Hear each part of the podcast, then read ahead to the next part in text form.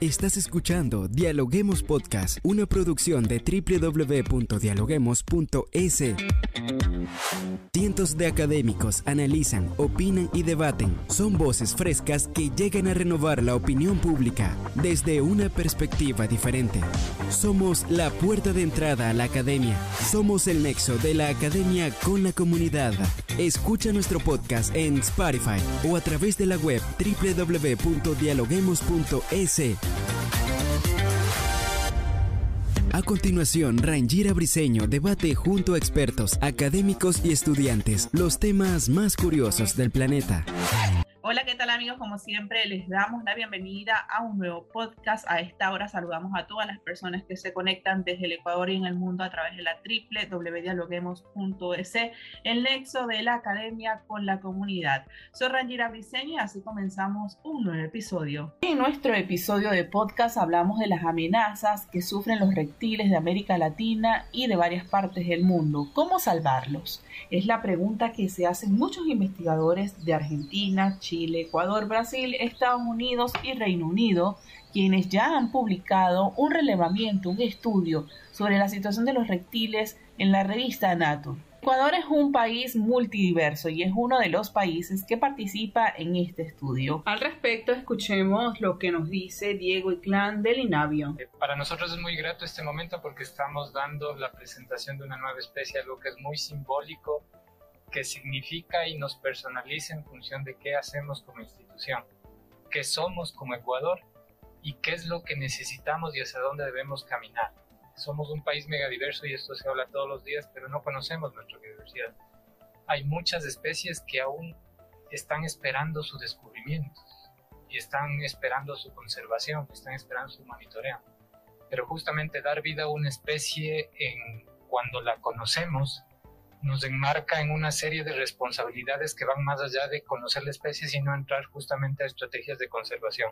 Todos estos esfuerzos en conjunto con, con el INAVIO eh, simbolizan las necesidades que tenemos, no solo como investigación, sino de conservación en sitio y en territorio. La investigación demuestra que lagartijas, culebras y otras 1.829 especies de reptiles se encuentran en peligro de extinción, advirtiendo que el 21% de las especies de reptiles en el mundo podría desaparecer, incluyendo una docena que habita en el Ecuador, en Guayaquil, Quito e Ibarra.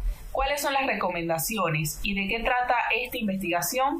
Hoy lo analizamos en Dialoguemos Podcast. Para profundizar este tema, hoy nos acompaña el único científico ecuatoriano que participó en este estudio. Se trata de Diego Cisneros. Él es docente de la Universidad San Francisco de Quito. Bienvenido, Diego. ¿Cómo estás?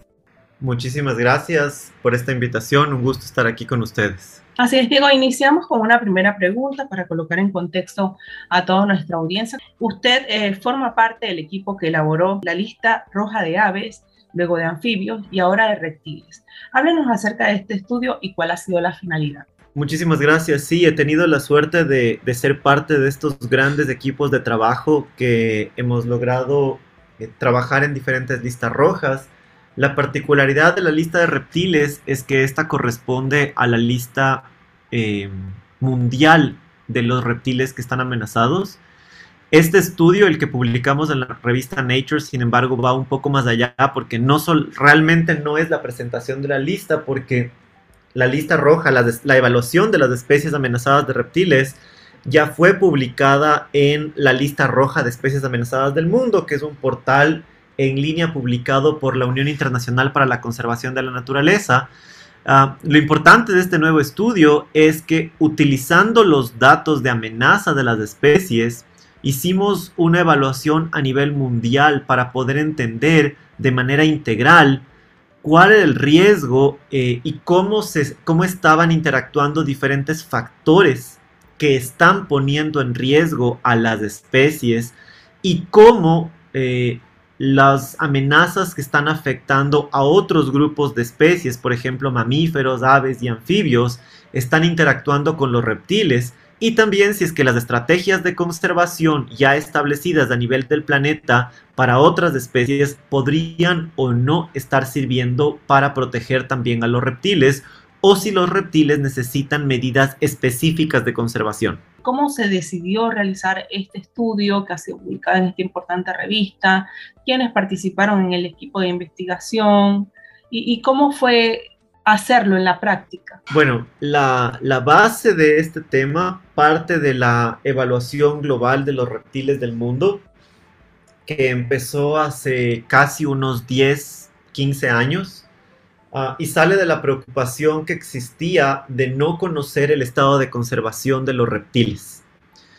Desde um, hace algunos años los grupos de mamíferos y aves se han evaluado a nivel mundial su estado de conservación y eso ha permitido establecer alguna serie de estrategias de conservación que permita protegerlos. Los anfibios se evaluó hacia principios siglo, pero los reptiles no teníamos datos.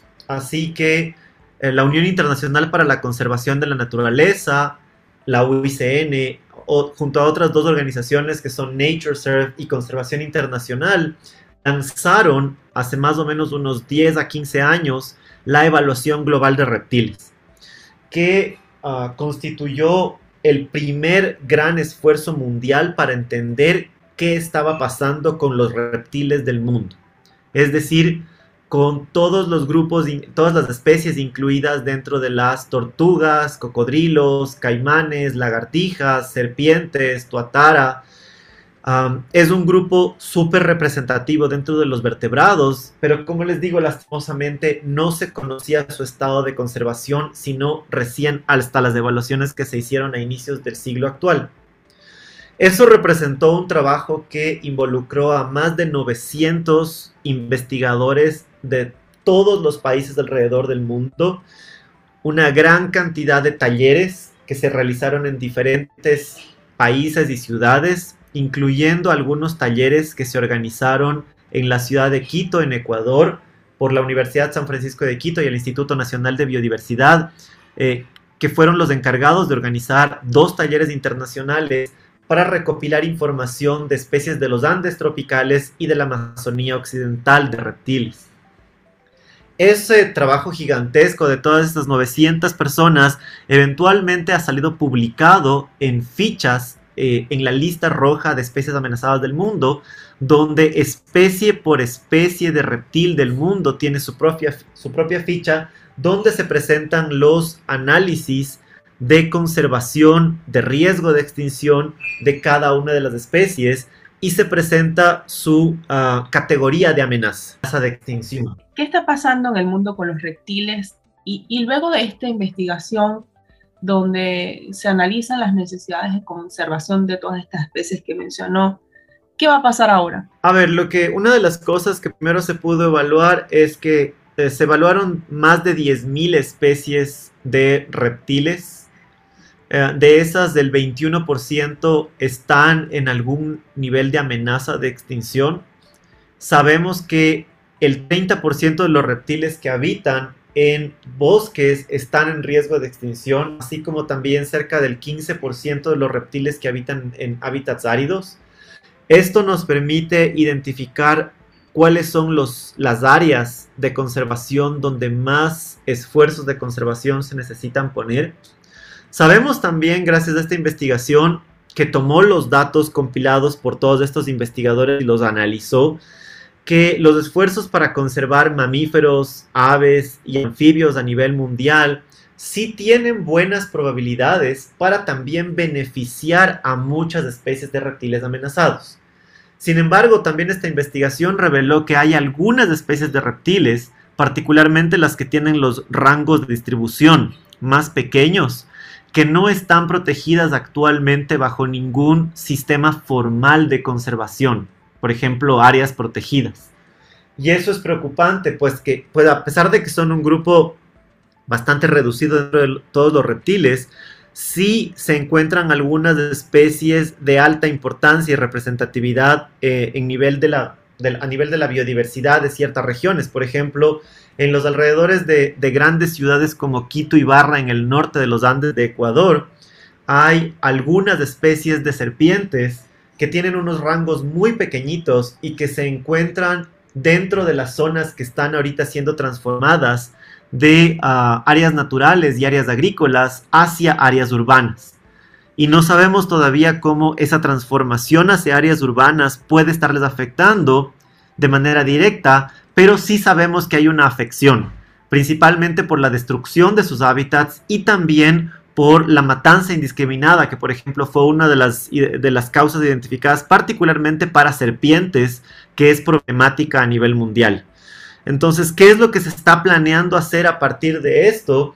Es primero identificar las áreas de mayor importancia y segundo, a través de eso, poder ir aportando a uno de los mecanismos mundiales de conservación, que son la identificación de áreas clave para la biodiversidad, que ahora a nivel terrestre ya se puede hacer con todos los grupos de vertebrados terrestres, pues ya tenemos datos de mamíferos, reptiles, aves y anfibios juntos. Diego, ¿cuáles serían estas claves y también desde su perspectiva como experto, si es posible realizar un plan de acción, como bien lo dice una de las investigaciones, multifacético para proteger a estas y otras especies con toda la historia evolutiva que representan? Sí, definitivamente, por un lado ahora sabemos que mantener áreas protegidas nacionales, regionales y municipales como los que se han estado estableciendo últimamente en Ecuador es de altísima importancia para toda la biodiversidad, incluyendo reptiles. Sin embargo, también sabemos que hay algunos grupos, por ejemplo, lagartijas endémicas de ciertas islas, donde hay ciertos impactos adicionales, por ejemplo, los impactos por depredadores introducidos, como está pasando en las Islas Galápagos, que requieren planes específicos. De hecho, en estos mismos momentos, un equipo de la Universidad San Francisco de Quito está en las Islas Galápagos estudiando a las salamanquesas o también conocidas como geckos, que son endémicos de las Islas Galápagos, para poder entender su estado de, eh, poblacional, su estado de conservación y también los principales impactos causados por especies introducidas como son perros, gatos, ratas. Eh, que eh, uno de los impactos más grandes es ah, por la depredación, pero también hay otras especies introducidas de lagartijas que han llegado por el comercio mundial de, que llega a Galápagos y el turismo que han llegado en esos barcos y que tenemos que entender cuáles pueden ser los impactos de estas lagartijas introducidas sobre las lagartijas endémicas. Asimismo, sabemos que hay otros grupos, como por ejemplo las tortugas, que ah, la cacería, y en el caso también con los cocodrilos, es un problema grave y tiene que ser eh, controlado la cacería y el tráfico de especies. Aquí en Ecuador, por ejemplo, desde la pandemia, el tráfico de especies de tortugas terrestres y dulceacuícolas ha subido de una manera gigantesca. El Hospital de Fauna Silvestre Tueri de la Universidad San Francisco de Quito ha recibido muchas más tortugas desde la pandemia que lo que históricamente recibió en años anteriores. Así también el uso de artes de pesca, como por ejemplo el palangre, es una de las principales amenazas para las tortugas marinas. Entonces, si bien hay estrategias de conservación que de manera global pueden ayudar de reptiles, así como también a otra parte de la biodiversidad, se necesitan desarrollar algunas estrategias de conservación que son mucho más específicas para ciertos grupos de especies y para ciertas amenazas. Tío, ya para finalizar, eh, cuéntenos algo. ¿Considera usted que este tipo de investigaciones, bueno, ya las listas rojas que hablamos antes, tienen algún impacto en las decisiones del gobierno? De hecho, eso es muy interesante porque eh, a nivel nacional en la República del Ecuador existe una serie de políticas, leyes y regulaciones que son importantes para la protección de la biodiversidad y que necesitan de este tipo de información. Por ejemplo, la ley amenazadas de reptiles o de cualquier organismo que sea, para que esas leyes realmente puedan proceder a eh, desarrollarse. Por ejemplo, eh, el tema de regulación del tráfico de especies amenazadas, el tema de ah, la cacería ilegal, el tema de prácticas ilegales, como por ejemplo la, ciertas artes de pesca, todo eso puede ser realmente ya regulado de hecho, eh, una de, de las actividades que hacemos muchísimo en colaboración eh, con el Ministerio de Gobierno, la Policía Nacional y el Ministerio de Ambiente y junto a la Universidad San Francisco de Quito es trabajar en este tipo de actividades para poder dar esta información y también dar capacitación a policías, bomberos, a personal del Ministerio del Ambiente para que pueda utilizar estas herramientas y ponerlas en práctica en territorio. Trabajamos muchísimo, por ejemplo, con todo el tema de uh, especies traficadas y especies víctimas de cacería a través del Hospital de Fauna Silvestre Tueri. Entonces, realmente tener esta información de las especies amenazadas y cuáles son las causas que están afectando estas especies es muy importante para que las leyes nacionales realmente puedan empezar a proteger a las especies eh, de la mejor manera. Muchas gracias por habernos acompañado el día de hoy en Dialoguemos Podcast. Muy interesante todo lo que nos dijo. Muchísimas gracias. Qué gusto haber participado. Un, un gusto estar con ustedes. Gracias por escucharnos. No se olviden de seguirnos en nuestras redes sociales, Facebook, Twitter e Instagram como Dialoguemos Info y visitar nuestra página web dialoguemos.es. Soy Rangira Briseño y seguimos dialogando en podcast. Esto fue Dialoguemos Podcast. Escucha todos los programas de Dialoguemos Podcast en www.dialoguemos.es. Suscríbete para no perderte ningún episodio. Estamos en Spotify. Sigue escuchando Dialoguemos Podcast, el nexo entre la academia y la comunidad.